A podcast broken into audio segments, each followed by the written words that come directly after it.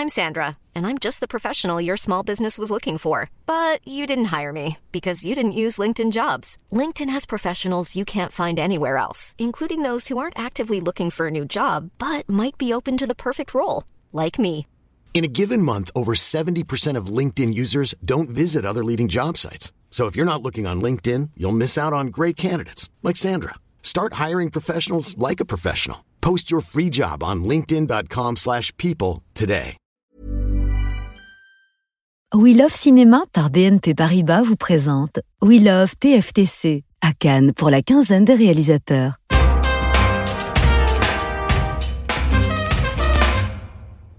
Not, not quite my tempo. Here we go. Five, six, and. Bienvenue dans ce nouvel épisode du podcast euh, We Love TFTC de We Love Cinéma. À mes côtés dans ce studio, Guillaume et Aurélien. Comment allez-vous? Eh oui mais comment ça va, toi? Ça va et toi? Alors, Je pense qu'on va bien parce qu'on a des conditions optimales aujourd'hui, mais, a... Ouais, voilà, mais je vais vous raconter ça. Aujourd'hui, épisode très particulier puisque euh, nous trouvons à Cannes. La mer est à quelques mètres au moment où on enregistre. Le festival vient de démarrer. Et pour l'occasion, nous recevons Julien Neutre. Comment ça va? Bah très très bien, hein. on Alors- est bien. Est-ce que tu peux te présenter pour ceux qui ne te connaissent pas? Ouais, je pense qu'ils sont nombreux. je suis le directeur de la création du CNC, le Centre national du cinéma et de l'image animée. Ça vous calme les gars, ça hein Ah, Ça me c'est calme à fond. Ouais, ça t'a- t'étais tout excité, là, Moi, je calmé suis, je suis chroniqueur, donc cela, ça, ça calme un peu moins bien. Ça t'a calmé d'un coup. euh. Très bien. Et aujourd'hui, on va parler d'un film, un film qui a permis à un grand réalisateur de se faire connaître, Whiplash.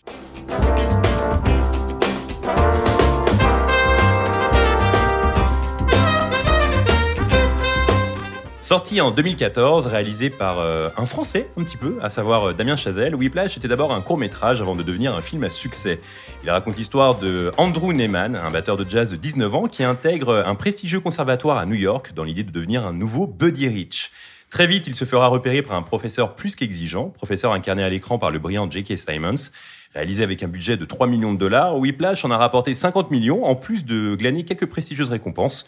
Grand prix au Festival américain de Deauville, Grand prix à Sundance, Golden Globe et Oscar du meilleur acteur dans un second rôle pour J.K. Simons, et deux autres Oscars pour le mixage son ainsi que le montage. Alors messieurs, la traditionnelle question qui ouvre ce podcast, quel est votre premier souvenir lié à ce film? Et je vais commencer avec Julien. Les, les baguettes. de baguettes.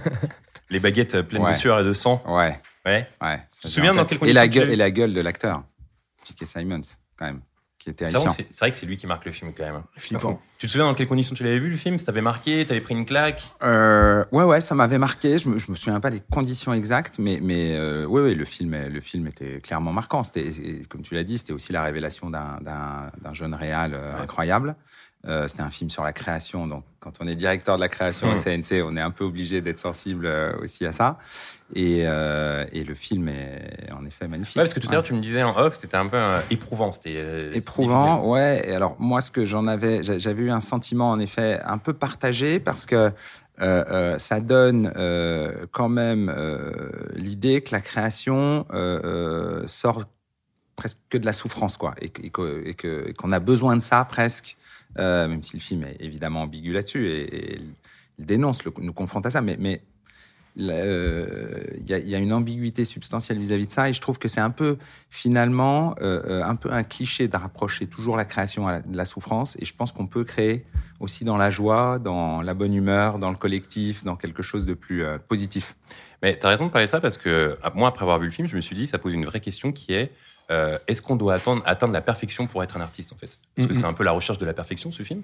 Euh, et est-ce que euh, justement le fait d'être artiste, c'est aussi la liberté, la liberté créative, etc. Est-ce qu'il faut être être parfait? Ça pose cette vraie cette vraie question, c'est assez cool. Guillaume, ton premier souvenir du film? Euh, moi, je l'ai vu au cinéma et ce film, évidemment, je le porte dans mon cœur puisque je suis moi-même batteur et du coup, il y avait la double, la double, le double plaisir parce que je me disais putain, c'est un film qui parle de batterie, c'est quand même assez rare pour le souligner. Enfin, il y en a pas beaucoup quand même et qui parle de jazz, qui parle de tout et vraiment un des films où où c'est pas un final euh, comme euh, je sais pas un final guerrier ou quoi, mais j'ai franchement je me suis quasi- quasiment levé de mon siège à la fin. quoi. J'étais Ouais. là genre Waouh, c'était trop prenant. J'ai tout aimé, j'aime tout, j'aime tout ce film et j'aime J.K. Simons depuis euh, Oz où il jouait Schillinger. Ouais, ouais. Ouais, c'est vrai. Et j'aime trop, en fait. J'aime trop sa tête. Aurélien, ton premier souvenir?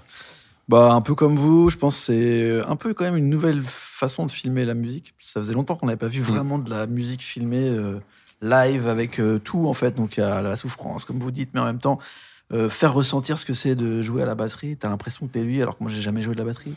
Et euh, tout ça à mélanger, c'était c'était vraiment passionnant. Puis Miles Taylor, en vrai, c'était un de ses premiers Ouais. rôles aussi. euh, et il avait un- aussi un jeu un peu spécifique, j'aimais bien son, son style. Il a un peu disparu après, il a fait un peu que des. euh, C'est vrai qu'il est bon, mais là. Ouais, ouais, sur ce film, il est très bon. Et à, à l'époque, il avait fait deux, trois films à la suite où je me suis dit, c'est lui le nouveau jeune premier et tout. Ouais. Et après, on l'a un peu perdu de vue, mais, euh, mais ouais, ce, cette dualité, et puis euh, un univers quand même hyper précis, en fait. C'est ça qui m'avait marqué. C'est que euh, je voyais pas du tout les écoles de jazz comme ça aux États-Unis. Je voyais, enfin, je voyais pas qu'il y, avait des jeunes qui faisaient ce genre de choses. Après, en c'est quand même, maintenant, euh, quoi. quand même méga romancé aussi. hein. Bien sûr, mais je pense que ça existe vraiment, tu vois. Oui, c'est, mais je Enfin, sais, d'ailleurs, mais ça existe de vraiment. là à se sacrifier autant, bon. Mais moi, je me souviens que j'avais pris une véritable claque. C'est très rare que j'aille euh, plusieurs fois au cinéma. Je l'avais vu trois fois au cinéma, ce film. Ah ouais. Très rare que j'aille trois Ouais. fois comme ça, mais tellement je l'avais adoré. Tu l'as plus vu que les Goonies ou pas? Non, quand même pas. Mais mais non, j'avais ça, j'avais adoré ça. Et puis tout de suite, j'avais senti quand même une patte. euh, tu sais, il y a ce truc où Damien Chazelle, il imposait un peu euh, euh, ce que j'appelle les, les, les plans séquences rapides. C'est-à-dire qu'il va filmer le visage de J.K. Simons et d'un coup très vite Ouais. Miles Teller et après très vite il va revenir sur J.K. Simons. Il y avait un truc. C'est une patte qu'on retrouve un peu Ouais. dans La La Land aussi. exactement. Et, et puis j'avais bien aimé aussi la, la photographie qui était un peu, tu vois, couleur noir, cuivre, or, tu vois. euh, Jazz, quoi. Ouais, voilà, jazz. À quoi. jazz. En fait, en fait, ça, ça rejoint ce que tu disais, Aurélien. T'as l'impression que tout était préparé dans ce film pour que ce soit euh, réglé comme du papier à musique, quoi, tu vois. Que ce soit dans la photographie, que ce soit dans le rythme. En fait, on ressent le jazz à travers la mise en scène. Mm, mm. Et ça, je trouve ça extraordinaire, quoi. Est-ce qu'il y a une scène qui vous a marqué plus qu'une autre dans ce film? Il y a une scène dont, dont t'as le souvenir comme ça, euh, euh, Julien, dans Whiplash? Comme ça, euh, pff, non, c'est plus une impression générale. C'est Ouais. très juste aussi les couleurs que tu décris Euh, et ce côté surmaîtrisé. Donc Ouais. il y a aussi un peu la limite. Moi, je me, je rebondis sur ce que tu dis et je, je vais me faire un peu le, le, le contrepoint. C'est un peu la limite du film justement. Le jazz, est-ce que c'est la, la, la surmaîtrise et la perfection et tout est réglé euh, comme du papier euh, millimétré quoi? Bah, C'est la question parce que euh, il y avait John Coltrane qui disait que le jazz, c'est la liberté, en fait. Ouais, bien sûr, C'est mais, la liberté et faire un peu ce qu'on veut, etc. Et C'est j'avais. un autre jazz. mais ça, ça demande une maîtrise technique aussi. Bah, c'est quoi. ça en fait, c'est la question du jazz, c'est-à-dire que est-ce que c'est vraiment la liberté ou est-ce que c'est juste des, des musiciens surentraînés ou sur Est-ce que c'est Mhm. des génies? Est-ce que c'est quoi Toi qui fais de la batterie, genre c'est quoi en fait? Euh, c'est quoi, c'est-à-dire Non mais genre en fait, pour- non mais pour- non jazz, c'est quoi Répondez, monsieur. S'il vous plaît. Alors Guillaume, le jazz, c'est quoi le jazz non, non, non, non, mais quoi- non, mais Vous avez 30 secondes. non mais quand, sur Twitter, c'est quoi le jazz? Quand t'écoutes des quand t'écoutes des, des Charlie Bird ou des euh, ou des John Coltrane, euh, c'est quoi C'est juste du génie ou derrière il y a des Non, mais c'est ça. Mais c'est en fait, après, tu cites des gens qui ont commencé à 3 ans et qui ont fait que ça et qui sont des génies de l'instrument et qui, sont qui ont consacré leur vie à ça. Tu vois. Et évidemment, euh, tu as la maîtrise technique. Et une fois que tu as passé, c'est un peu comme dans tous les tafs, c'est-à-dire que une fois que tu as passé euh, la, la question de la technique, à plus te poser la question de la technique, bah, d'un seul coup, tu laisses parler ton génie. C'est juste ça, tu vois. T'as plus à te dire, ah tiens, ça, je vais faire ça, ça va peut-être être compliqué. Bah non, en fait. Et donc, je alors- sais le faire déjà. Parce qu'avant tu vendais des bonbons, donc à quel moment t'as maîtrisé l'art du bonbon Euh, à quel moment je fais de bonbons à chroniqueur Voilà, Voilà, c'est écoute, ça. euh, Est-ce qu'il y, a- y une scène qui t'a marqué dans le film Et ben moi, bizarrement, c'est pas une scène musicale, mais j'y ai repensé. C'est la scène de l'accident, parce que Ouais, Ouais. j'allais où dire. où je m'y attendais pas du tout. Et ça, en fait, c'est une scène méga haletante euh, pour ceux qui l'ont pas vu, où euh, il doit se rendre à une audition. Ou oui, c'est ça, non, un Concert. concert. Il doit se rendre à un Ouais. concert. Il doit se rendre à un concert et il est méga pressé, il a pas vu le temps, etc., etc. Il sait évidemment qu'il va se faire défoncer parce que son prof est horrible. Et en plus de ça, il a un accident, l'accident qui est filmé, euh, il me semble, caméra embarquée Exactement. et qui est hyper. Euh, moi, j'étais là, ok, je m'y attendais pas du tout, ça m'avait méga surpris. Et évidemment, c'est là où on voit tout l'acharnement de la personne, puisqu'il a un accident et il se rend quand même à ce concert. Mais euh, ça m'avait marqué, j'avais adoré. Aurélien. Bah, j'allais dire euh, l'accident aussi. Forcément, il y a Not Quite My Tempo, mais tout le monde Ouais. va Ouais. sortir cette scène. Moi, c'était les scènes avec euh, sa meuf que je trouvais euh, assez, Assez fort. dur. Ouais, mais justement assez dur dans la façon dont ils étaient filmés. Moi, ça m'a rappelé Parce le que début pour, de pour remettre dans le Network. contexte, en gros, il lui dit ma carrière avant l'amour, en fait. Ouais, Mm. grave. Et en fait, ça m'a pensé à tout le, le dispositif qu'avaient mis euh, Sorkin et Soderbergh, euh, Soderbergh n'importe quoi, euh, Fincher, sur le début de Social Network. Sur, euh, Mm. tu sais, le moment où euh, justement il y a tout un truc euh, sur le rapport euh, de euh, Mark Zuckerberg avec euh, les femmes, tu vois, et avec les relations qu'il avait à l'époque. Et je trouvais qu'il y avait un peu ce truc de quand tu veux te consacrer à mort sur un truc, t'es, enfin, à mort sur euh, une passion ou sur euh, ta, ta vie, quoi Hmm. t'es un peu obligé de sacrifier euh, ta vie personnelle. Ouais, et, euh, et on a connu trouvé- ça. hein. Ouais, quelque part. euh, non, mais il y a toujours un moment où il y a ce truc qui peut arriver, que si t'as du génie, Ouais. et euh, ce moment-là, et j'ai trouvé que ces scènes étaient bien, enfin, bien jouées en fait. Ouais. À côté du tout le reste où c'était vraiment de la performance technique euh, très visuelle. Là, c'était froid, mais j'avais trouvé que la scène était assez intense. Il y a rarement des, des moments de grâce au cinéma, euh, et puis on a chacun nos moments de grâce au cinéma, mais moi j'en ai vu deux récemment, c'était dans euh, The Phantom Thread et dans Whiplash. Il y a un moment de grâce dans le film pour moi, c'est ce moment à la fin, sans vous spoiler, où en gros euh, le, le, le père de Miles Taylor, le type euh, qui incarne Andrew Newman, euh, se rend compte que son fils est un génie. C'est un, c'est un acteur qui, est- qui est- qui est Paul Reiser. Ouais. Paul Reiser. Paul qui joue son père. Mm. Et en fait, il voit dans l'encabulure de la porte, comme ça, son fils en train de jouer à la fin. Mm. Et son fils joue tellement bien qu'il se dit, bah, en fait, mon Mm. fils, c'est- le nouveau génie de la musique, en fait. Et il a un regard à ce moment-là. Rien que d'en parler, ça me met les frissons, quoi. C'est- Ouais. C'est vraiment un moment de grâce. tu nous as mis les frissons aussi. Ouais, bah, Ouais, écoutez, j'avoue, je- je- avec toi. Mais écoute, je vais, je vais, raconte je vais les bien. frissons, euh, très bien, Guillaume. Oui. T'as une chronique apparemment, toi. Évidemment, j'ai une petite chronique. Euh, en intro, je toi? Bah oui, bah, en intro, je mentionnais les nombreuses récompenses reçues par euh, J.K. Simons pour sa formidable partition. Mais s'il est aussi bon, c'est aussi parce qu'il a en face de lui un acteur très talentueux, Miles Teller. Miles Teller euh, avait déjà des prédispositions pour la batterie, mais afin de préparer ce rôle, il prit des cours acharnés, 4 heures par jour pendant des semaines, et des acteurs euh, et actrices qui ont appris à jouer un instrument pour performer dans un film. Il y en a eu quelques-uns, Guillaume. Effectivement, JB. On commence avec un autre film de Damien Chazelle sorti en 2016 et qui a remporté 6 Oscars. J'ai nommé La La Land, comédie musicale dans laquelle évidemment Ryan Gosling donne la réplique à Emma Stone et pour laquelle il a dû apprendre le piano. Il s'est entraîné à jouer la chanson City of Stars pendant 6 mois, des jours durant, enfermé chez lui, à tel point qu'il confiera en interview que passer autant de temps seul sur son piano l'a rendu un peu asocial et dès qu'il devait avoir une conversation avec des gens à l'époque, il se sentait, je cite, avec l'accent, like Bambi on ice, comme Bambi sur la glace, genre Ah. très peu à l'aise. Après, il ne part pas vraiment de zéro niveau musique, puisqu'il a aussi une carrière en tant que leader du groupe Deadman Bones, euh, dans Il a lequel fait il chante. Mickey Club. Ouais, il a fait Mickey Club, il a fait plein de trucs. Dans lequel il chante, il joue de la guitare. Mais récompense ultime pour son travail acharné, puisque de nombreuses critiques ont eu du mal à croire qu'il n'y avait pas de doublure. Pas de doublure à l'image donc, mais les parties de piano ont tout de même été enregistrées par un pianiste confirmé, euh, Randy Kerber, qui a bossé sur pas moins de 800 BO de films. C'est quand même pas mal. Ça, parce que nous, on est là. Oh, moi, j'ai fait quatre chroniques. Bon, 800 BO de films comme Titanic, les trois premiers Harry Potter, Forrest Gump, pour ne citer que, difficile de, rivaliser au bout de six mois de travail.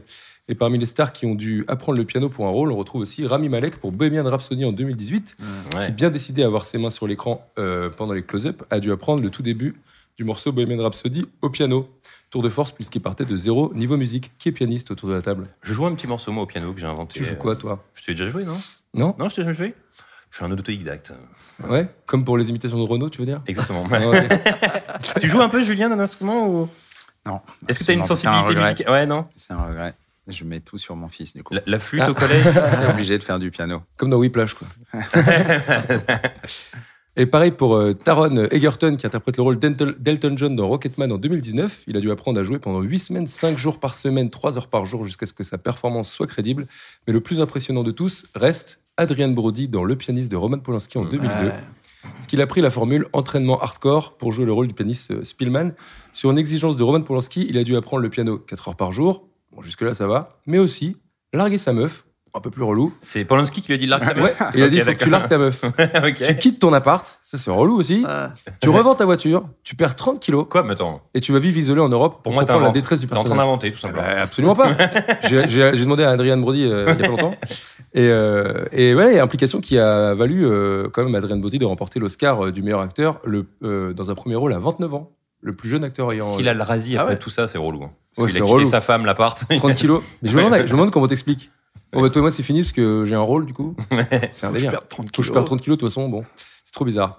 Autre instrument, autre acteur, Joaquin Phoenix avec euh, Reese Witherspoon dans, évidemment, Walk the euh, Line. Johnny Walk the Cash. Line, Johnny Ouais. Cash. Vous interprète Johnny Cash et June Carter. Ils ont dû relever un autre défi en plus, d'apprendre la guitare et l'auto-harpe, c'est chanter et chanter ensemble en s'harmonisant. Pour Joaquin Phoenix, euh, Joaquin Phoenix, il faut... Walking, apparemment. Avec Ouais. W. Walking. Ah, excuse-moi. Tu vois ce que je veux dire? Pour moi, c'est Joaquin. Non, j'avais pas compris. Tout ça, ce que je dis Walking, j'avais pas compris. T'avais pas compris de qui on parlait? Non, parce que moi, je l'appelle comme ça. Pour Joaquin Phoenix, il a dû euh, désapprendre et observer la façon de jouer de Johnny Cash. Et pour Reese Witherspoon, il a fallu partir de zéro. En quelques mois, elle a dû apprendre euh, et enregistrer un album. Elle a dû tout apprendre et enregistrer un album. Ah ouais. elle le dira plus tard que c'était l'expérience la plus difficile et terrifiante de sa vie. Elle a bien été récompensée par un Oscar de la meilleure actrice pour sa performance. Qui a déjà enregistré un album ici? Personne. Eh ben, mais moi. toi, oui. Moi, oui, mais toi aussi. Moi C'est aussi. pour Flex que t'as Ah. que t'as balancé Oh, j'ai enregistré quelques albums. Bon, après, Moi aussi. évidemment, moi aussi. euh, vous vous doutez bien que s'ils étaient connus, je serais pas là. Alors,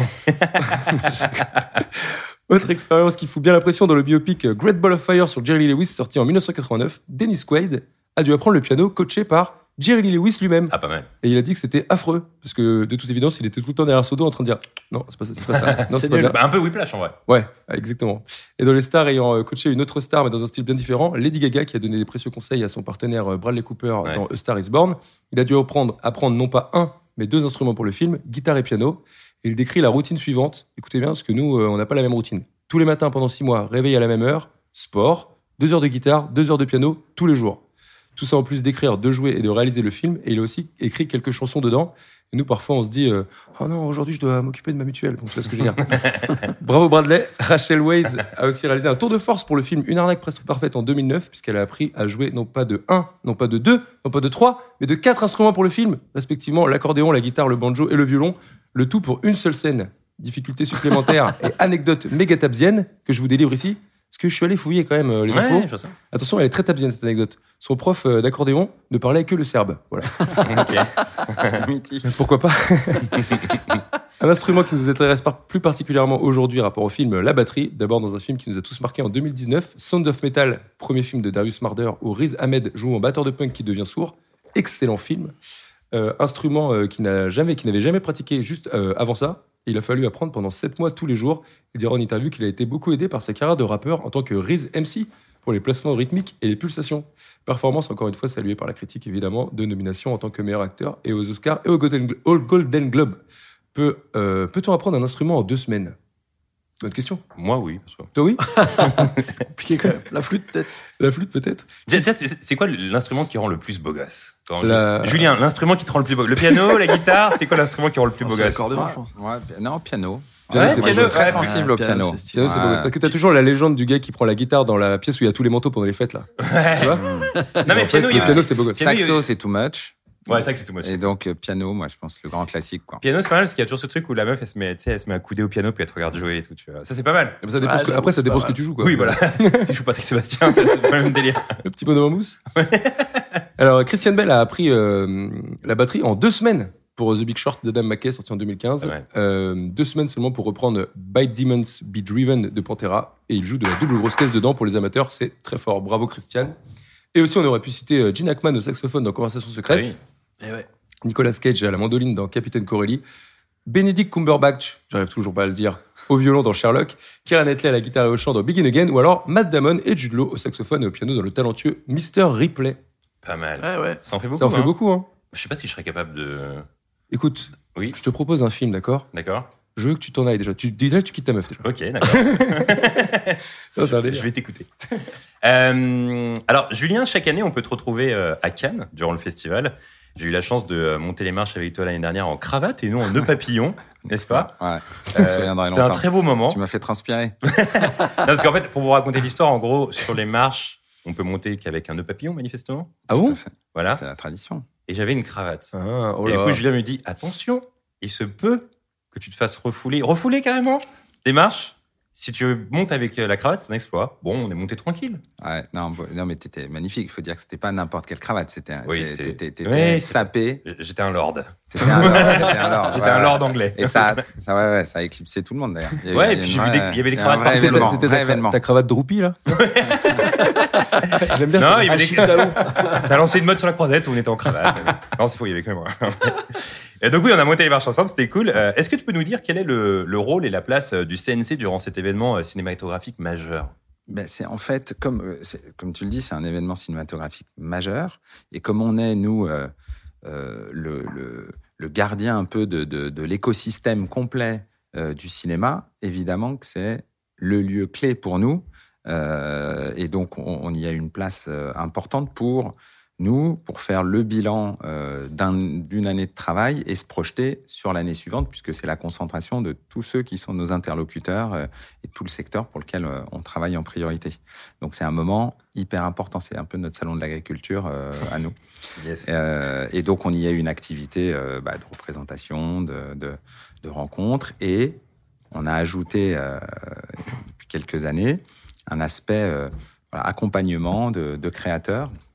Il y a cette résidence CNC Talent à laquelle tu as participé. Mhm. Et donc chaque année, on accueille une demi-douzaine euh, de talents et comme un lieu, un sas de, de- d'accélération de rencontres professionnelles. On est dans le lieu euh, voilà, de- où toute la profession se retrouve. Donc on, on fait cette passerelle, cette main tendue pour intégrer comme ça, accélérer l'intégration de, de talents qui viennent notamment du web euh, et qui se projettent dans le secteur. Tu restes jusqu'au bout de la quinzaine? Je reste les 15 jours. ouais. C'est cool comme métier. C'est cool, mais attends, c'est un sacré marathon. Mais c'est du boulot. C'est pas si simple. Tu viens pas en boulot. vacances. Tu viens pas en vacances. Exactement, exactement. Euh, Aujourd'hui, tu travailles donc pour le CNC. Est-ce que euh, bosser dans l'univers du cinéma, c'était un, objectif pour toi depuis toujours? Ouais, j'ai toujours eu cette fibre-là. Et euh, moi, avant d'être au CNC, j'avais fait notamment un doctorat d'histoire sur les images et sur le cinéma en particulier. T'as fait un doctorat d'histoire, euh, Aurélien? Non, pas du tout. D'accord. Docteur en rien, moi. C'était quoi le sujet? C'était sur la ville de Rome au cinéma. Notamment, mal. Bossé sur Fellini, Pasolini, voilà, ces petits euh, créateurs du XXe siècle. Euh, C'est quoi ton plus beau souvenir de Cannes? Déjà, ça fait depuis combien de temps que tu viens à Cannes déjà? Alors moi, je l'ai connu à toutes les étapes. Je suis venu complètement euh, amateur, tricard, qui cherchait des places, etc., et des bons plans. Est-ce que tu y Euh, arrivais un peu quand même? Ça marche d'arriver comme ça en mode ouais, je cherche des places, C'était compliqué, mais à chaque fois que j'avais l'impression d'avoir vécu mon festival parce que j'avais vu un film, quoi. Ouais, Mais, donc euh, à chaque étape, tu crantes en fait une exigence différente.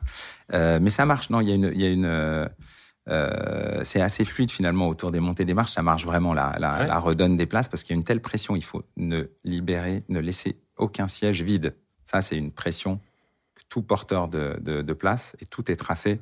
Ah, on n'a pas le droit de laisser un siège vide. Et donc, au dernier moment, si vous avez un empêchement, il faut la donner.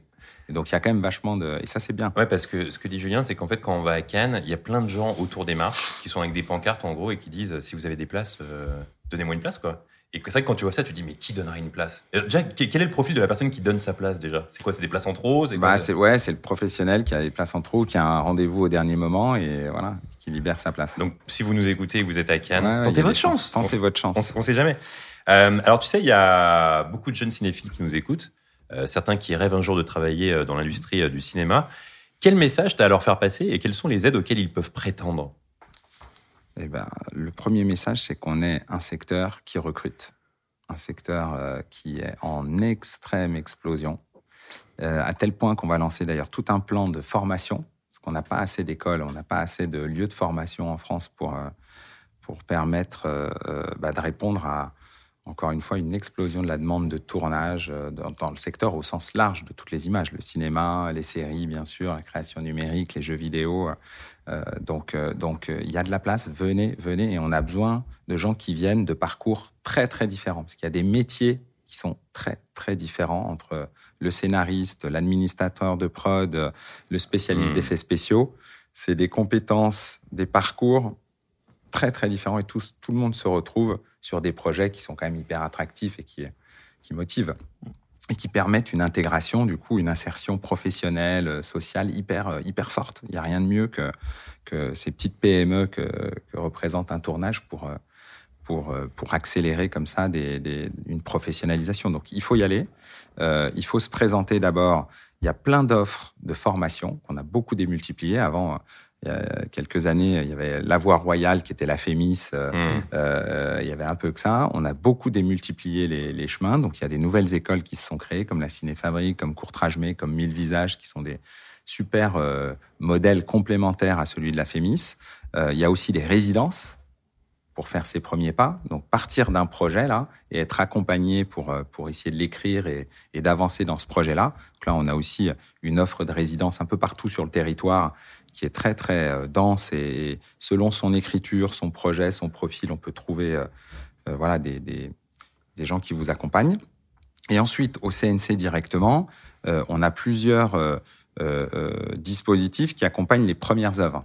Historiquement, c'était le court métrage et seulement le court métrage. Ça existe toujours. hein, c'est notre premier premier sas d'entrée vers le cinéma. D'ailleurs, tu en parlais, mais Damien Chazelle, avant de réaliser son long, c'était un court. Exactement. Il y en a plein. Il y a Ladj qui est là euh, au jury cette année, Ladjli euh, Les Misérables. C'était un court métrage.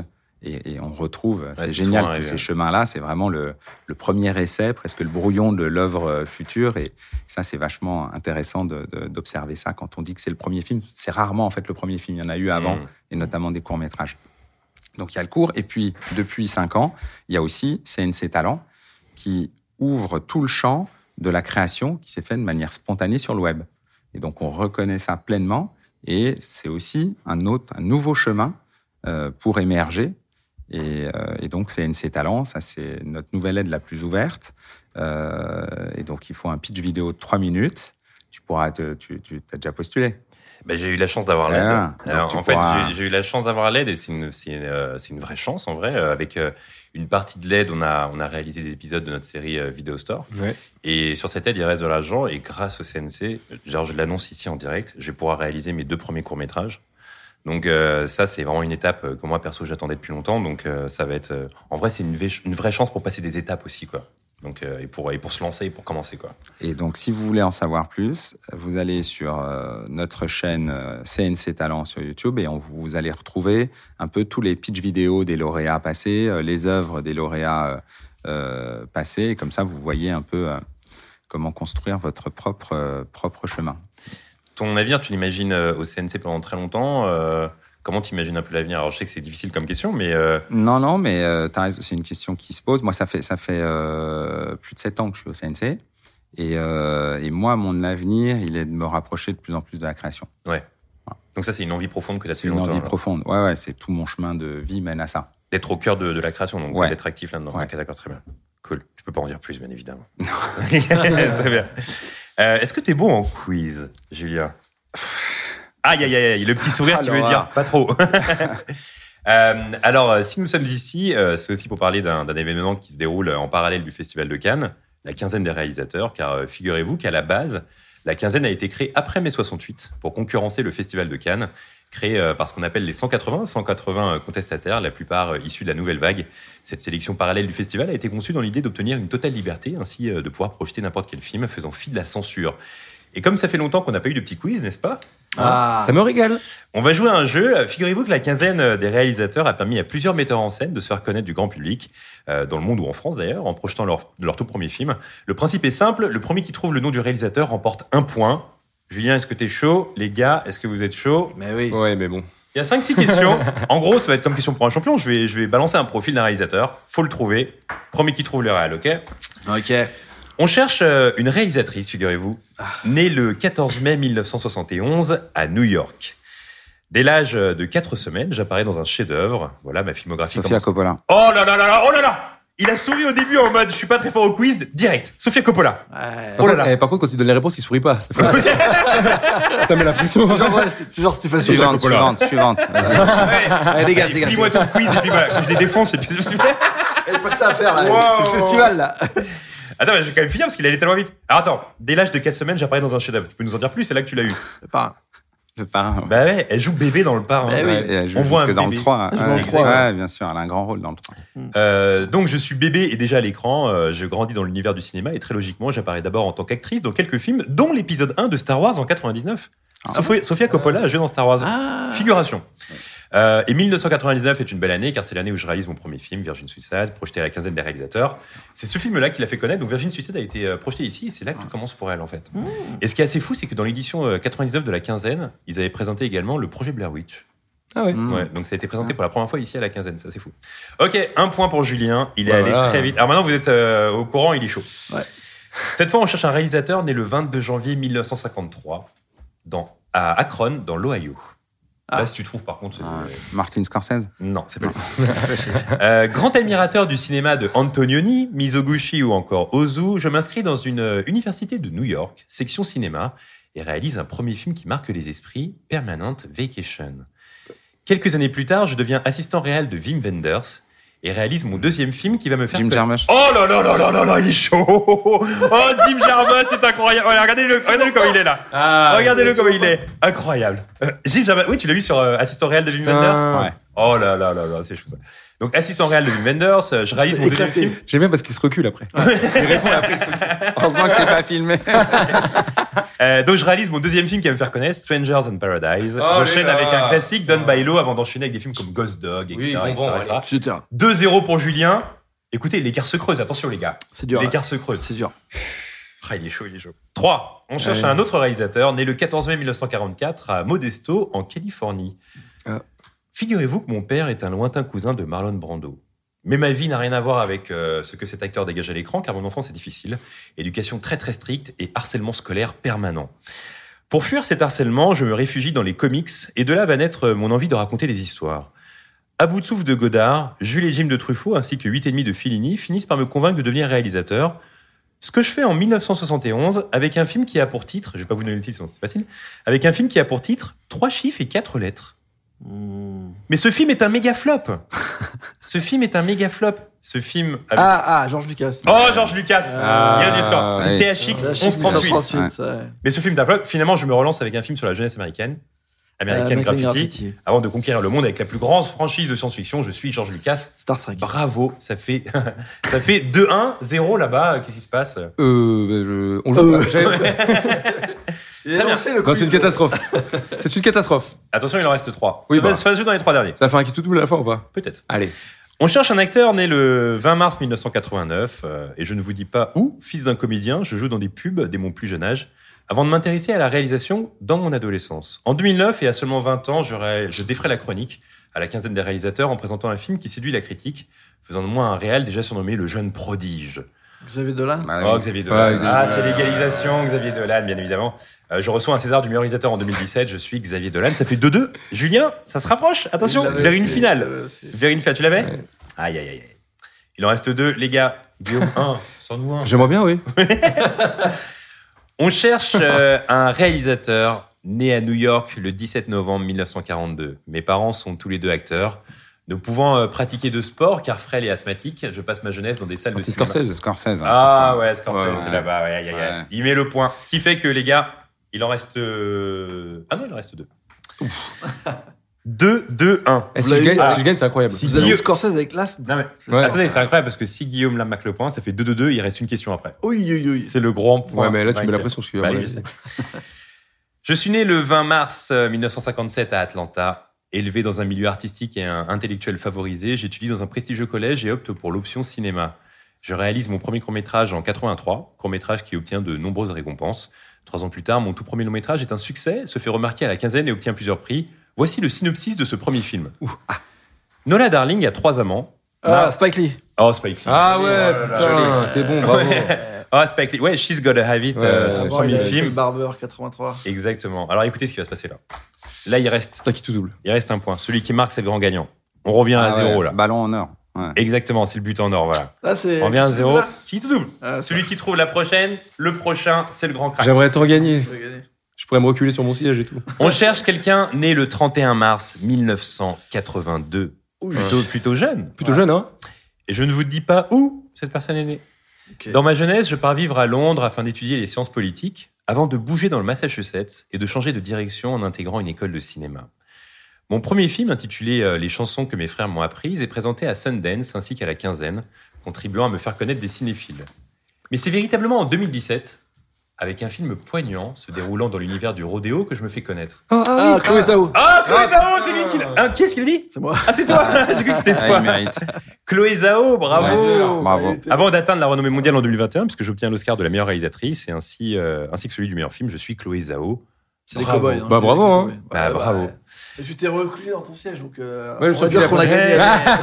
Écoute, moi, Bravo j'ai- l'attitude, mais pas les. Julien, t'as très bien démarré. très américain quand même. Bah ouais, mais euh, bah justement, vrai, euh, justement, il y en a plusieurs.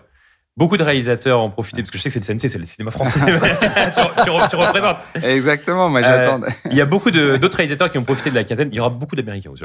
Pour se faire connaître, euh, citons pêle-mêle Josh Safdie, qui s'est fait Ah oui. découvrir euh, Ah. grâce à la quinzaine. Pas son frère. Euh, Aki Kaurismäki, James Mangold, Werner Herzog, toujours pas de français, Denis Villeneuve, presque français mais pas français, euh, Michael Haneke, euh, Atom Egoyan, Barbara Loden, Angli, il y a pas de français en fait. Todd Haynes, ah si j'ai un français, j'ai un français. Jerry Schätzberg, Chantal Ackerman, Peter Watkins, Guillaume Niclou. Ça te fait plaisir Guillaume Niclou bah, Bah voilà, découvert à la quinzaine de réalisateurs. Ça te fait plaisir, Guillaume Niclou. Takeshi Kitano ou encore les frères Dardenne. Bref, quand on va voir des films à la quinzaine, bah il y a des chances de tomber sur des futurs Ah ouais. grands réalisateurs et réalisatrices. Donc euh, bravo pour ces quiz les gars, vous avez été très bons tous. Je trouve. Bah, vite fait. hein. Bah, si, vous avez avez un gros niveau, il y avait un très gros si, niveau. Si, si, si, si, vous avez été bon, je veux dire.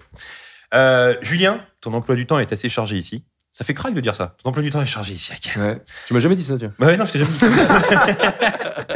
euh, T'as quand même pu te libérer une heure et on te remercie. Mais avant de te laisser partir, le segment du dernier de la dernière, tout ce que tu as accumulé culturellement ces dernières semaines. Et ça tombe bien, le dernier film que tu as vu au cinéma. En général, on pose cette question, mais là, on est Ça, pas, on est là, bien placé. ouais, il y a deux heures. Le dernier film que tu as vu au Je suis cinéma. pas allé ce matin, c'était hier soir. C'était Les Tirailleurs. Tirailleurs. Alors de quoi ça parle?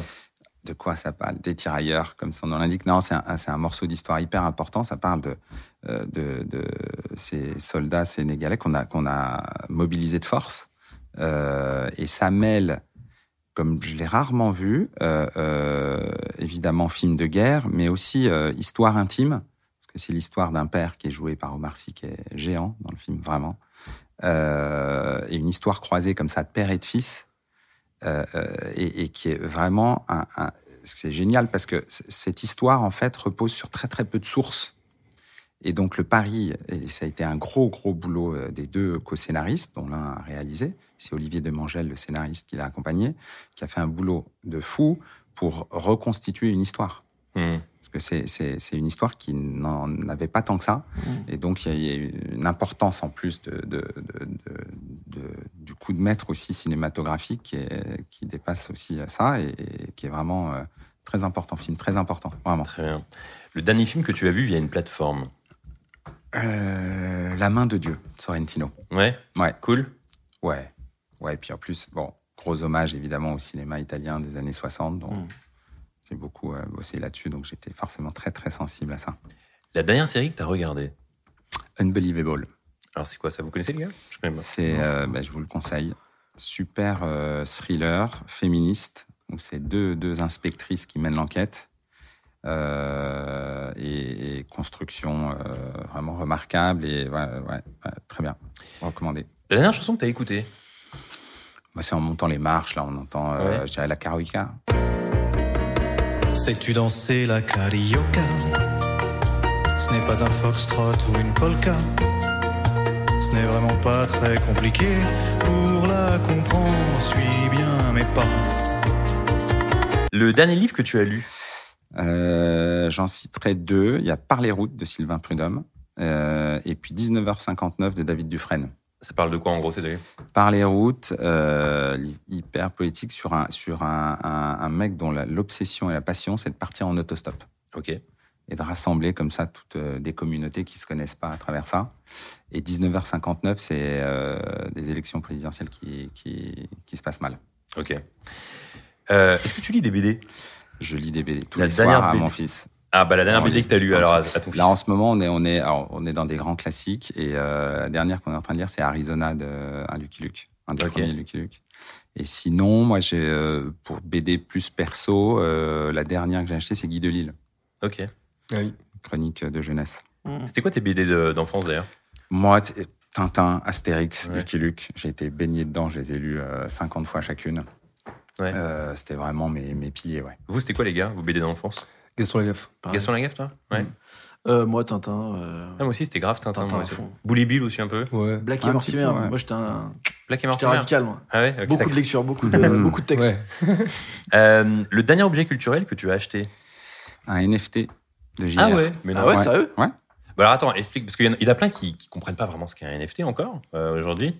Euh, donc là, tu as acheté un NFT là, de et JR. Alors, Et attention, parce que je vais vous faire la pub de- du CNC présence à Cannes. On a une table ronde autour des NFT lundi après-midi pour tous ceux qui sont ceux sur qui sont à Cannes, et qui veulent ouais. savoir ce que sont les NFT. ah, donc c'est le sujet. Ouais. NFT, métaverse, et ouais. Mais donc, tu possèdes un NFT alors? Et donc, je possède un NFT. Ouais. Ok. Et donc, tu l'as stocké où alors sur ton. Euh, Bah, c'est stocké sur sur ton- une application, Ok. euh, en fait, euh, voilà. Et c'est, c'est, euh, alors c'est un code, mais, mais qui est rattaché à un, c'est une partie de la grande photographie qui a été faite par euh, par JR. Mm. Ok, Donc, tu as d'accord. un code et, et un tout petit bout stylisé, mais que tu peux, tu as, un détail de cette œuvre-là.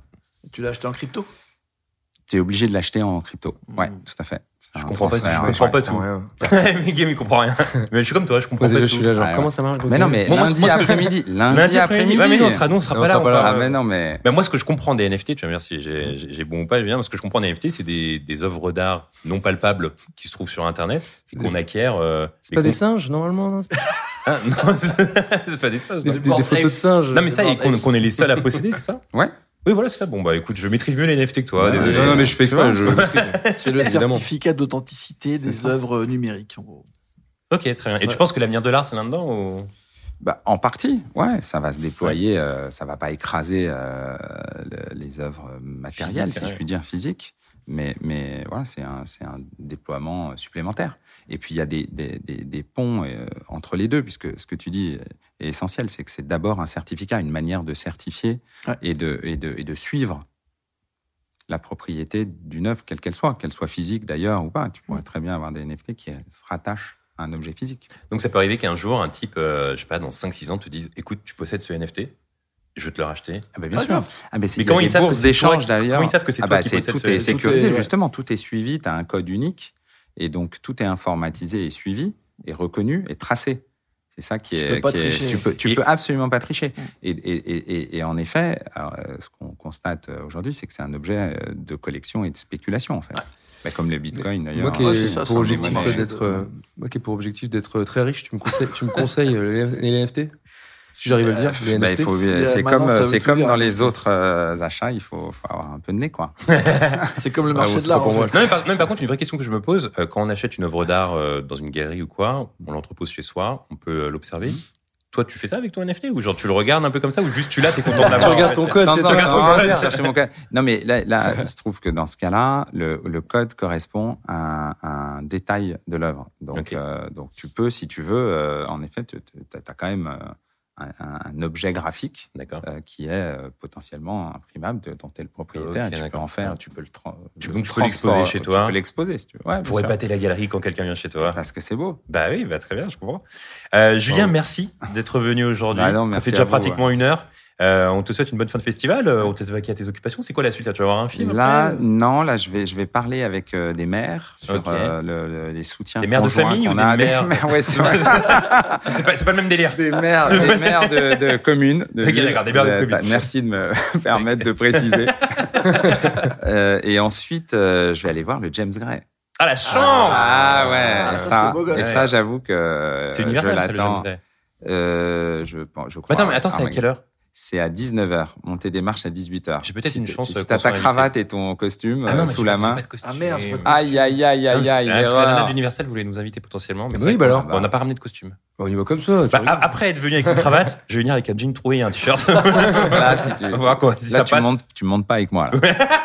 Exactement. En short. Euh, bah, Julien, merci. C'était un plaisir. Ah, merci Euh, à toi. donc Bravo les gens- pour tout ce que vous faites. Merci, c'est gentil. Ah. Merci. Et donc, si les gens veulent se renseigner, si euh, tout à l'heure ils ont Ouais. trouvé écho dans ce que Bah, tu as dit, site du CNC, Site du euh, CNC. la chaîne YouTube CNC Talent. Et, euh, et, et voilà, et on, est, on attend leur, euh, leur projet. ouais, et moi ce que j'ai envie de leur dire, c'est tentez votre chance. Ça se trouve, ça va être un tremplin pour vous. Et c'est peut-être ce qui va vous faire euh, potentiellement changer de vie, peut-être? On sait Bah, jamais. attends, et, et puis oui, il y a, et encore une fois, il y a beaucoup de carrières très très différentes à faire dans le cinéma. Et le milieu de la création, c'est pas, on revient au tout début, c'est pas qu'un chemin de souffrance. Hmm. Il y a de la place pour plein de parcours, plein de manières de le construire, et c'est hyper collectif. Il y a des trucs de bande, d'équipe, où c'est aussi très très joyeux, réjouissant. C'est le mot de la fin, il me semble. C'est un très beau mot de la Nous, fin. on continue. Julien, on va te laisser y aller. Merci pour tout. Et puis, on se retrouve bientôt. À bientôt. Ciao. Alors, juste avant de partir, Julien parlait euh, d'une aide à la création au CNC. Mais sachez qu'il y a également une aide à la création euh, avec euh, BNP Paribas. C'est le fonds de nouveaux talents cinéma. Pareil, c'est à peu près la même chose. Toutes les infos sur le site de, sont sur le site de Wheel of Cinema. Par exemple, il y a un film qui est sorti, Les Magnétiques, qui a eu un César. Et le gars qui a réalisé le film, bah, il a eu cette aide-là. Donc, en fait, il y a plein de moyens. Il y a le CNC, il y a, il y a BNP, il y a plein de trucs pour avoir des, des fonds pour réaliser. Donc, c'est plutôt cool. Non, les gars? Bah Moi, je ouais, avec plaisir. Je vais postuler. Ouais, tu veux te postuler? Très bien. Euh, alors, Aurélien, C'est moi. comme je le disais en intro, euh, Damien Chazelle est un peu français et finalement, on ne sait pas. Est-ce que vous voyez ce que je vois sur la croisette au loin? Oh mon dieu. Excuse-moi, je te coupe Aurélien? Est-ce que vous voyez ce que je vois? C'est Ah, Attends, mais c'est- incroyable. c'est Mehdi, non? Mehdi Eh Mehdi, qu'est-ce que tu fais? Mais qu'est-ce que tu fais sur la croisette? Mais attends, mais viens Mais viens C'est incroyable. Bah, incroyable les mecs. Bah attends, mais c'est ouf ça. Mais attends. Alors, pour, pour vous donner le contexte, on est avec euh, Aurélien et Guillaume, et là on vient de voir euh, Mehdi sur la croisette, comme ça, mais qu'est-ce que tu fais là Incroyable, mais vous êtes bien là. Bah ouais, on est bien, ouais. On est bien ce Les podcast auditeurs ne peuvent- ne peuvent pas le voir, mais là ils sont tous sur des transats, Ouais. Au soleil, En maillot. en maillot, Aurélien Brou en maillot d'ailleurs. Mais attends, mais attends, mais Merci. attends, attends, attends, qu'est-ce que tu fais à Cannes Non alors, je vous aime bien, j'aime bien l'émission, mais honnêtement, euh, j'ai pas envie de vous le dire parce que Bah, c'est... C'est quoi ce délire? Allez, dis-nous ce que tu fais à Cannes. Je t'ai vu avec un gars qui avait un gros costume et qui fumait un gros cigare. Ça m'a tout l'air d'être un producteur. Non, j'ai pas envie d'aller plus loin, j'ai une, euh, une clause euh, justement par rapport Et il à... fumait un cigare, c'est un producteur. Oui, effectivement, c'est un producteur. d'accord. Oui, d'accord. Et donc, qu'est-ce que tu faisais avec ce- producteur en bas là? Non, non, j'ai dit je ne dirai rien par rapport à... Vas-y, lâche les infos. On est dans Wheel of TFTC, tu peux lâcher les infos quand même. Il, il t'a tendu une feuille avec un stylo, t'as signé un truc. C'est un contrat. Bon, effectivement, c'est un contrat que, que j'ai signé avec lui. Ouais. C'est encore pour faire un film, j'imagine. Bon, c'est effectivement pour faire un film. Mais ça, c'est une grosse info que tu lâches là. Mehdi sur la croisette pour, euh, pour jouer dans un film. C'est quoi j'ai- été repéré en fait euh, grâce à toi sur cette émission euh, où TTC où je faisais des émissions de des imitations de Patrick Boel. Mais non, mais attends, c'est quoi ce délire? Comme on le sait tous, cette imitation a fait le tour un peu de d'Europe. Et un gros producteur m'a contacté pour euh, faire un film sur le biopic de Laurent Gérard. Voilà. Ok, donc en fait, t'es en train de nous dire que grâce à We Love TFTC et tes invitations, il y a un producteur. Un gros producteur? Ouais, ouais, un gros producteur. ouais. Ouais, d'accord, parce que je l'ai vu, t'as fumé un cigare, donc c'est un. oui, c'est un gros producteur. Il pèse. Oui, Il- oui, oui. Il a bossé aux États-Unis, il a bossé avec. Euh, Et donc il t'a écouté, il s'est dit. euh, Et donc tu vas faire le biopic de Laurent Gérard alors? Biopic de Laurent Gérard qui devrait sortir euh, courant 2024. Ok. Et Guillaume est sous le choc et il est un peu épaté. hein. Je suis sous le ouais, choc. je sais, je sais. Bah, c'est voilà, voilà pourquoi je suis ici et, et je devais pas le dire, mais voilà, je, je lance l'exclu. Tu veux nous euh, faire un extrait ou pas? Tu, tu peux nous Non faire- mais attends, attends, attends, parce Ah non. que attends, attends, parce que euh, là j'apprends qu'il fait le, le biopic de Laurent Gérard. Je vais être obligé de te lancer parce que tu sais ce que fait Alors- Laurent Gérard. Il faut Ouais, savoir mais- que Laurent Gérard, moi je sais, il fait, et par exemple, c'est retrouvable sur YouTube, sur C'est à vous, il a le record du monde d'imitation en moins d'une minute. Ah oui Ouais. C'est vrai? Ouais, mais, ouais, mais là tu me prends au dépourvu. Euh, J'ai signé aussi une clause d'assurance par rapport à ma voix, donc je veux bien participer au jeu, mais je vais pas trop pousser. Attends, Parce- attends, attends, attends. Euh, t'es là, t'es sur We Love TFTC, on t'a chopé, c'est finalement c'est un acteur qu'on chope, c'est comme un deuxième invité quoi. Maintenant que tu as. oui, c'est un peu ça, c'est un peu ça. En tout Ouais. cas, oui, c'est. Écoute, je vais, proposer, je vais te proposer de battre le record mondial de Laurent Gérard avec le plus d'imitations possible en moins d'une minute. Je vais, je vais te demander des gars, tu vas me les imiter. Ok, t'es, chaud pour faire ça ou pas? Je sais que t'étais sur la croisette, t'étais pas prévu. euh, C'était pas prévu. En plus, euh, il fait chaud. euh, Ouais, bah oui, bah, écoute, écoute ce qu'on va faire, c'est que je vais te proposer de battre le record mondial de Laurent Gérard.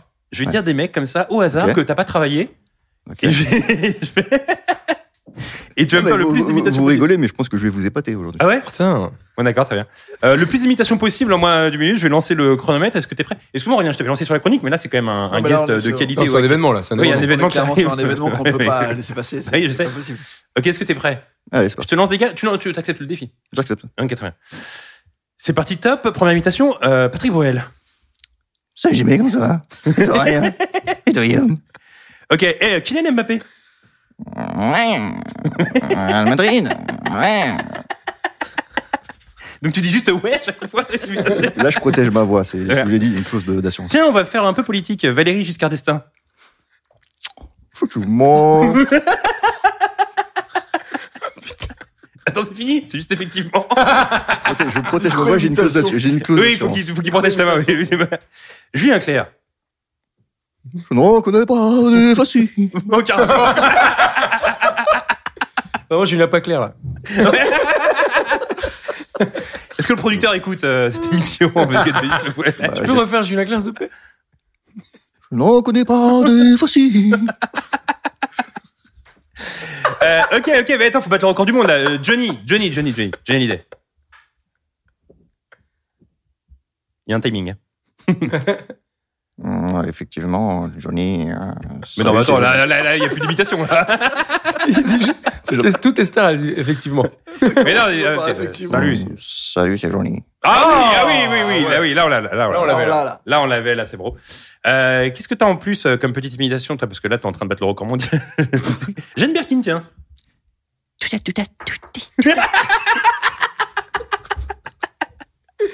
C'est faible. Ok, Bourville.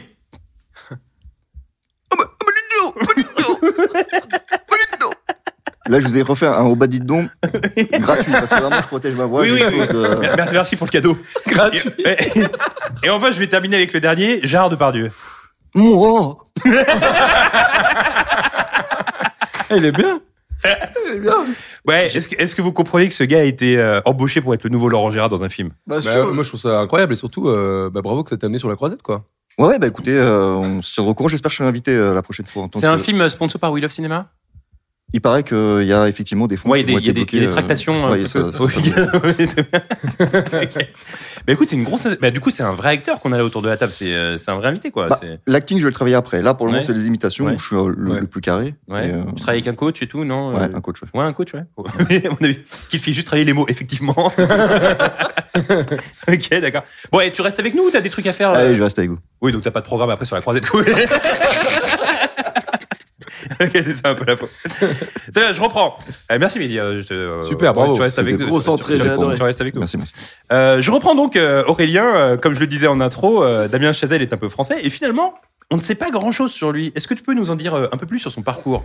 Mais bien sûr, euh, Damien Chazelle, bah déjà. Tout en imitant Giscard d'Estaing, s'il te plaît. Non, ça, je vais pas réussir à le faire. Euh, Chevalier, euh, voilà, c'est tout ce que je peux faire. Voilà, c'est tout. je peux pas aller plus loin sur cette imitation. Mais euh, comme tu le dis, en effet, Damien Chazelle euh, est au moins à moitié français, vu que son père est né à Clamart.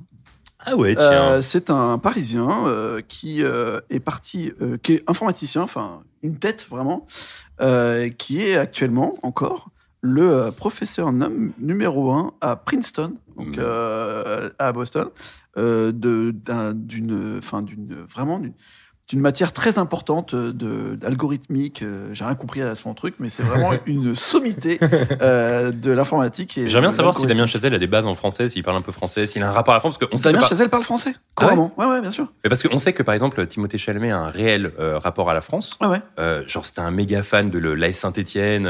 il avait des posters de Jimmy Briand pour ceux qui euh, connaissent ce genre de foot, le genre de Rennes dans sa chambre et tout. Donc il y a un vrai rapport de Timothée Chalamet à la France. Chazelle c'est un peu pareil ou? Euh, non, je crois que c'est surtout bah, via son père. Sa Ouais. mère est américaine, euh, ou enfin d'origine anglaise, je crois, ou canadienne. Mais en tout cas, euh, il se, enfin, il a vécu euh, pour la plupart du temps à- dans la région de Boston, donc Mhm. euh, dans les grandes universités, etc. Mais il parle couramment français. Et puis, bah, ça l'a rapproché de tout l'aspect jazz, finalement, l'a rapproché de Paris. Il y a cette euh, série The AD qu'il a dont il a tourné deux épisodes euh, dans le centre de Paris avec euh, Tahar Rahim, euh, des acteurs français, etc., avec qui il parlait totalement en Ah mais attends, fait. cette série c'était pas genre vers Montreuil un truc comme ça non? Euh, si, ils ont recréé un club de jazz. En fait, ils ont refait un peu Ah la, la oui. Land de, à- en mode parisien. D'accord, ok. Mais euh, bon, la série fait 6 ou 8 épisodes, je crois. Ouais. Bon, euh, les deux premiers épisodes sont réalisés par Damien Chazelle. Ok, d'accord. Il est un petit peu euh, euh, dans l'origine du, du projet euh, globalisé, mais euh, c'est Bon, pas en tout cas, du en tout tout cas, il y a une connexion à la France, quoi. Complètement, Mm. complètement. Son père est vraiment. Donc on peut euh, dire que La La Land est un film français, quoi. Non, mais on, on peut sentir euh, une certaine filiation, tu vois, sur ce côté jazz, qu'il y a quand même. Non, mais, non, en vrai, en vrai, il y a une vraie filiation entre La La Land et des films de Jacques Demy, comme le parapluie, les parapluies de. Cherbourg, etc. Et, et d'ailleurs, euh, bah, là, si on peut remonter dans son, dans son, dans son petit cursus, euh, il y a toujours une dualité, en fait, euh, dans la vie de Damien Chazelle entre le cinéma et la musique. Ça veut dire qu'il a toujours voulu euh, soit faire carrière totalement dans le cinéma, soit faire totalement carrière dans, la musique. Et en fait, l'histoire de Whiplash, c'était euh, un peu dû à son expérience personnelle. Quand il était au lycée, euh, donc du côté de, Boston, il, il voulait faire partie du, du big band jazz de son école. C'était une école prestigieuse, donc il y avait un peu un prof qui ressemblait à J.K. Simons. Et donc en fait, euh, toute l'histoire de Whiplash, il l'a un petit peu euh, monté co- bah, avec son expérience personnelle en fait. Et Mhm. donc tout ce truc euh, euh, très fort de, de montage un peu épileptique, avec grave de caméra épaule, comme tu dis, beaucoup de mouvements, en fait, ça vient de son double cursus un peu, musique et cinéma. Après, c'est une tête de fou, donc vu que ses parents sont tous les deux professeurs, haute université, euh, après euh, être passé par le lycée et avoir arrêté et raté son truc de batteur de jazz, il a été à Harvard, le mec. Donc il est inscrit à Harvard euh, en école de ciné. Mhm. Et euh, c'est là qu'il fait ses premières armes et qu'il rencontre euh, ce magnifique euh, compositeur, Justin Hurwitz, qui va faire toute la musique de La La Land, mais aussi celle de Whiplash en grande partie, et qui va beaucoup bosser avec lui. Et en fait, ils vont être colocs, ils vont avoir un groupe de musique ensemble. Donc il va continuer à, à faire de la musique, etc. Et euh, c'est à ce moment-là que, euh, pendant sa première thèse, euh, en faisant sa- son projet de thèse pour ses études, qu'il va réaliser son premier court métrage qui s'appelle Guy and Madeline on Park Bench. Et en fait, c'est une comédie musicale. C'est genre les parapluies de Cherbourg. Tout est chanté, un petit peu, encore presque plus que La La Land d'ailleurs. C'est quasiment tout est chanté comme un film de, de Jacques Demy. Et ce film va commencer à un peu tourner dans les milieux universitaires et euh, dans les petits festivals euh, indépendants. Et il va être repéré par euh, Stanley Tucci. Vous connaissez Ah mais cet oui, acteur c'est l'acteur chauve là. non? Ouais, voilà. il était pas chaud. C'est l'info que j'ai sur lui. L'acteur chauve. un acteur qui est aussi réalisateur et producteur Ouais. et qui a un bon, qui a un bon euh, clutch dans les milieux indépendants. Mhm. Et donc, c'est lui qui va présenter dans pas mal de festivals euh, le court métrage de Damien Chazelle en disant bah, J'ai un peu découvert ce jeune réalisateur, euh, il est hyper chaud, il est fort et tout. Et, euh, et il va y avoir donc euh, pas mal de présentations dans les festivals avec marqué genre Stanley Tucci présente. Et c'est euh, Guy and Madeline on the Park Bench, le projet de thèse de Damien Chazelle, avec son pote euh, Justin Hurwitz, euh, qui crée euh, toute la musique, etc. Et à ce moment-là, dans sa tête, il a déjà créé. Euh, lui, il veut faire une comédie musicale. Il sait déjà que ça va s'appeler La La Land et que ça se passera à Los Angeles. Une fois qu'il a son sa thèse et euh, donc euh, ses études à Harvard, il déménage à Los Angeles. Et, et là, il commence en fait à faire scénariste, ce qu'ils appellent writer for hire. En gros, genre bah, tous les projets qu'on lui donne, il les prend parce qu'il veut être dans le milieu du cinéma. Et il dit en attendant de bosser mon vrai projet, qui potentiellement serait La La Land, je suis prêt à écrire les trucs. Et là, il va, il va écrire deux films qui paraissent euh, un peu euh, très loin de sa base. Euh, The Last Exorcism partie 2, Ok. scénarisé Ouais. par Damien Chazelle, et un peu plus tard, un film qui ressemble un petit peu plus, euh, mais qui est quand même un film d'horreur, euh, Grand Piano, un film euh, qui sort dans les mêmes zones euh, en 2013, où il fait entièrement le scénario, et c'est un film apparemment où un grand musicien, euh, un pianiste, euh, a une sorte de contrat sur lui, il y a un mec qui lui fait un chantage, et en gros, il, c'est un sniper qui le pointe, et si jamais il fait une fausse note, il meurt. Mhm. Donc euh, c'est quand même un thriller, très éloigné de ce que peut faire euh, Damien Chazelle plus tard. Mais il se sert de ça pour bah, un peu euh, voir comment marche Hollywood, comment on fait des scénarios. Il est vraiment très vite, juste après les études, bah, imprégné dans ce truc. quoi. C'est c'est assez fou d'ailleurs. Et on lui propose un projet que euh, moi j'ai bien apprécié, euh, qui est la suite de Cloverfield, enfin dans le même univers. Ten 10 Cloverfield Lane, ouais. que j'ai adoré. Et bah à la base, ça devait être Damien Chazelle au, au scénario et à la réalisation. Et en fait, euh, il a commencé à bosser sur le projet. Est-ce que, avait- est-ce que les gars, vous avez vu Ten Cloverfield Lane Pardon, Aurélien?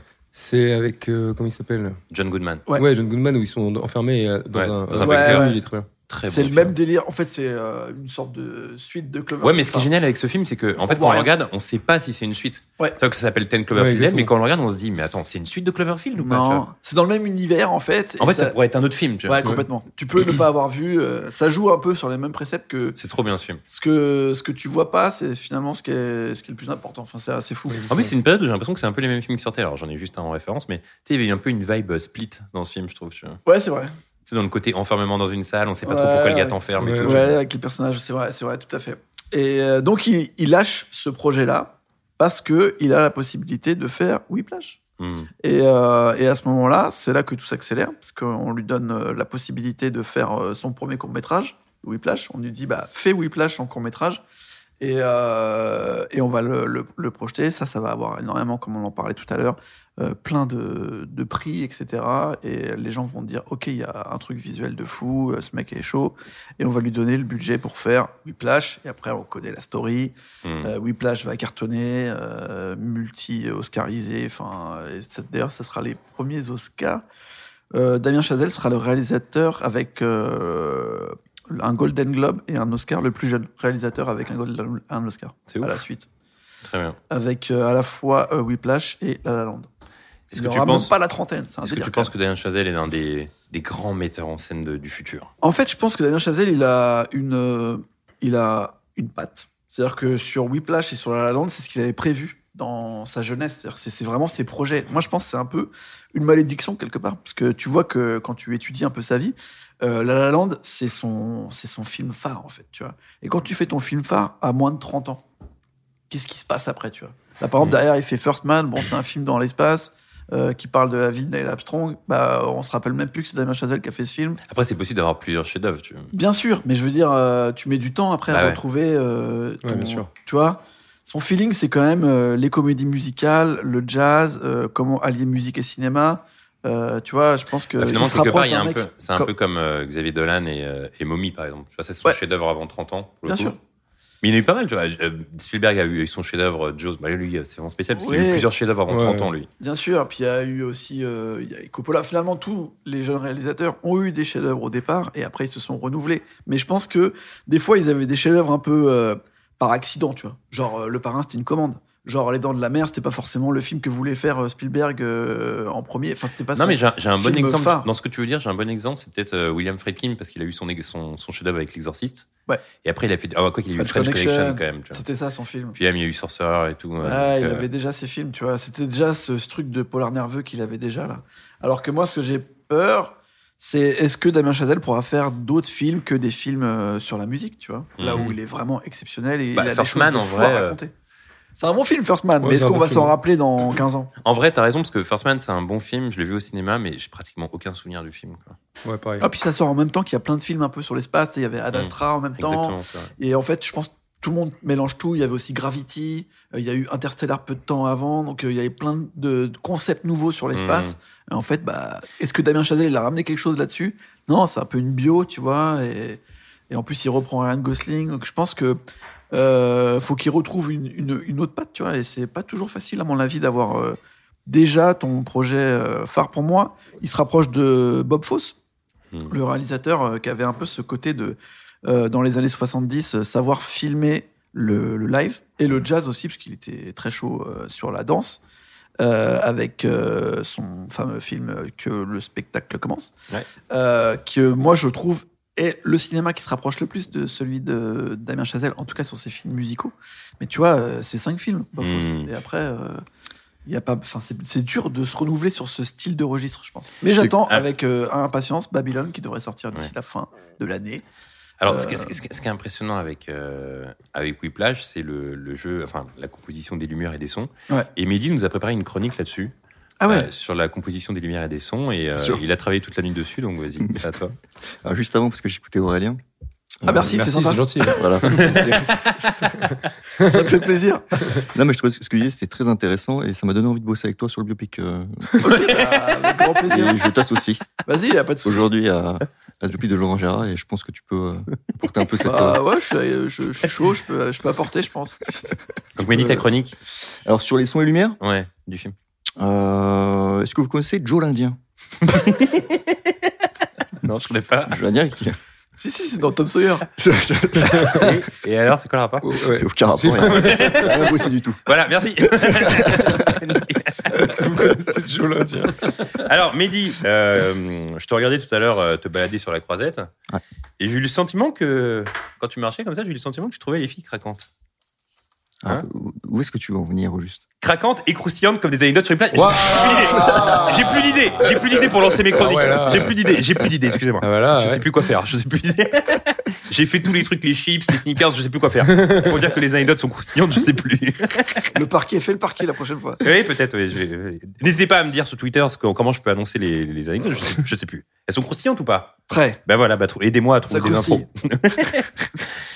Alors déjà, euh, oui, parce qu'on va lancer les anecdotes sur, sur Whiplash, hein, ça vous régale. Ah, c'est Oui, sûr. Figurez-vous que ce film a été réalisé en seulement 19 jours, ça c'est incroyable. Alors, Ouais, L'info Ah ouais, est très courte, contre, C'est fou. mais Whiplash c'est fait en 19 jours Ouais. seulement. Vous Ouais, imaginez c'est 19 incroyable. jours Comment tu peux faire un, un tel chef-d'œuvre en 19 jours? C'est fou. Lorsque Miles Taylor jouait de la batterie, Damien Chazelle euh, ne criait jamais coupé afin de l'épuiser le plus possible, et ça se ressent à l'écran. D'ailleurs, parfois, le sang qu'on voit sur les baguettes ou sur la batterie est son véritable sang. C'est le sang de Miles Taylor que vous voyez à l'écran. C'est incroyable.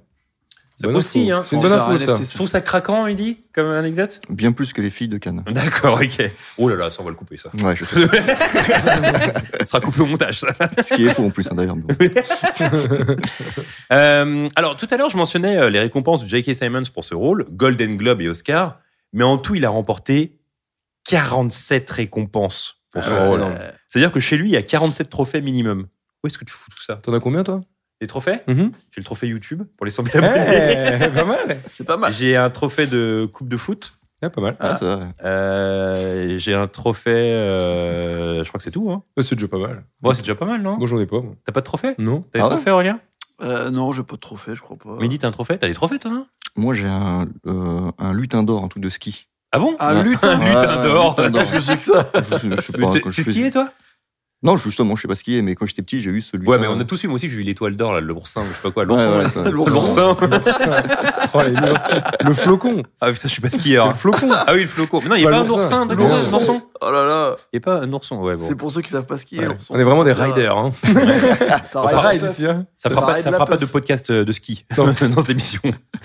Dans le film, le personnage de Miles Taylor espère devenir le prochain Buddy Rich. T'aimes bien Buddy Rich, Guillaume? Oui. Alors, je me suis renseigné plus en profondeur sur ce célèbre batteur et dans une interview, il expliqua ne jamais avoir appris la musique et surtout ne s'être jamais exercé à la batterie. Oui, bon. Tout ce qu'il fait, c'est inné selon lui. Allez, allez. Info ou intox, Guillaume Non, non, un Il ment, un tu tox, penses Oui, ouais. Il dit que tout ce il s'est jamais exercé à la batterie, tout ce qu'il fait est inné. Oui, c'est pour la légende. Ouais, il s'est mis derrière une batterie, ça fait ça. Bon, allez. En fait, un jour, il avait jamais joué et comme ça, tu vois, ça a été magique. non, mais c'est juste, je peux le comprendre parce que moi, j'avais jamais écrit de chronique et Ouais. elles sont toujours excellentes. Ah bah tu vois, comme quoi. Non, mais c'est vrai. Bah, donc c'est inné chez toi. quoi, c'est inné. Ah, c'est- oui, tu vois, bah, il a raison. Alors Pourquoi pourquoi t'as dit que c'était un mytho? Non, c'est vrai, il a raison. Bah oui, bah, il a raison. Euh, dans le film perso, euh, dans le film perso de Miles, euh, ah oui, non, pardon, excuse-moi. Dans le film, le perso de Miles Taylor a un terrible accident de voiture, on en parlait tout à l'heure, chose qui est également arrivée à Damien Chazelle au milieu de la production. Ah Alors? C'est pas incroyable cette info C'est incroyable. que je suis allé vous dénicher Ça fait ça croustille. avec ma carte de presse. C'est fou. hein. Oui. C'est des curly. hein. Ouais, oui, bah. Figurez-vous que Miles Taylor et J.K. Simon ont un gros point commun. Ils ont tous les deux interprété des personnages issus de comics books. Ah oui J.K. Simons dans Spider-Man et Justice League et Miles Taylor dans Les 4 Fantastiques. Hmm. Il y a même l'actrice. Donc t'as- tout à l'heure, tout à l'heure, tu disais qu'il y a une actrice qui joue sa meuf dans le film. Oui. Elle a joué dans Supergirl. Donc en fait, c'était une pépinière de, Ah ouais. de, de, de mecs pour Marvel et DC Comics. Ça, c'est incroyable. C'est-à-dire qu'ils ont vu Whiplash, tous ces gens-là, ils se sont dit, oh, on va en faire des super-héros. Ouais, c'est drôle, hein, c'est fou. Et enfin, dernière info que j'aime bien, le film est produit par Sony. Et pourtant, on peut voir que les téléphones utilisés dans le film sont des Samsung. C'est assez cocasse. Alors, c'est cocasse. C'est ça. assez rigolo, cocasse, ça, non? C'est rigolo, Mehdi. Hein Ouais, c'est très rigolo. J'ai une info pour vous pour ce film. oui. Et une info que vous pouvez voir si vous regardez ce film. À un moment, il y a un plan large de la salle avant le- que le concert commence. Et le plan, il est mis à l'endroit puis à l'envers. Et en fait, on s'en rend pas compte parce qu'il devait durer un peu plus longtemps, je pense. Et vous le regardez, vous regardez les gens. C'est-à-dire qu'ils ouvrent leur partition, ils les referment et rouvrent leur partition. Mais tu- en fait, faut, faut regarder le plan, mais vous verrez, en fait, c'est un faux plan. Voilà, je vous le donne.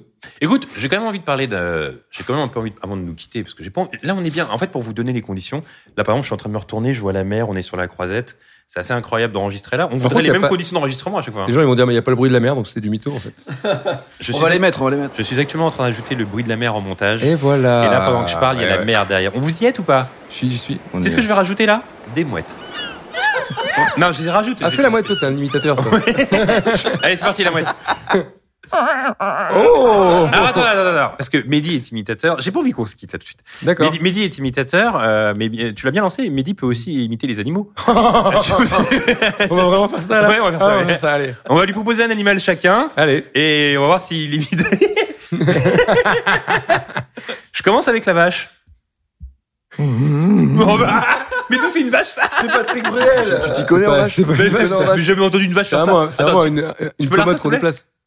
Mais n'importe quoi, c'est pas une vache. Bah, me, je, je vais te faire me. Bah si, c'est Je vais te faire me. Je vais faire un truc Bah, précis. ouais, ma vache est mieux. Oh, ça veut rien dire ça. Bah, moi, ok, J'ai un animal, c'est Aurélien. Patrick Bruel en vache, quand même. Aurélien, un animal à lui proposer Euh, Il fait tout, hein, il euh, sait tout faire.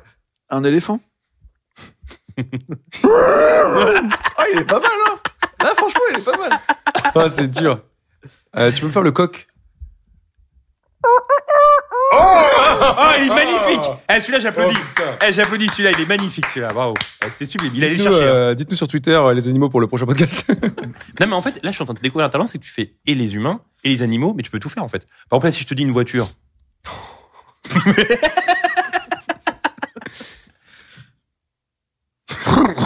Non, mais c'est- C'est une voiture en Non, mais je 1922. vais plus loin, je te Non, mais là, fais- il y a plus rien, C'est là. le début du, du démarrage.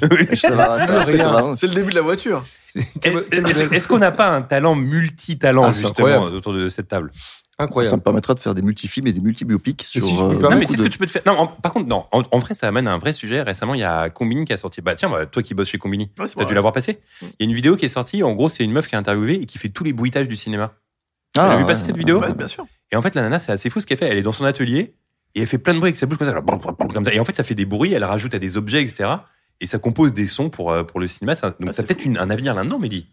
C'est justement avec mon producteur, on discutait de ça et euh, il, il- il a. Il voulait travailler sur plusieurs films parce qu'il produit pas mal de films et il voulait Ouais. faire des économies d'échelle par rapport au- à tous Donc, les donc, en plus, ce qui est bien, c'est qu'un un acteur assez modeste parce que tu peux être la méga star du prochain biopic de Gérard, mais après, pour un autre film, faire juste un bruit de voiture ou d'éléphant. Euh, Ouais. en... bah, ça, c'est bah, ça, c'est tout à ton honneur, ça. C'est tout à ton- Bravo midi. C'est beau.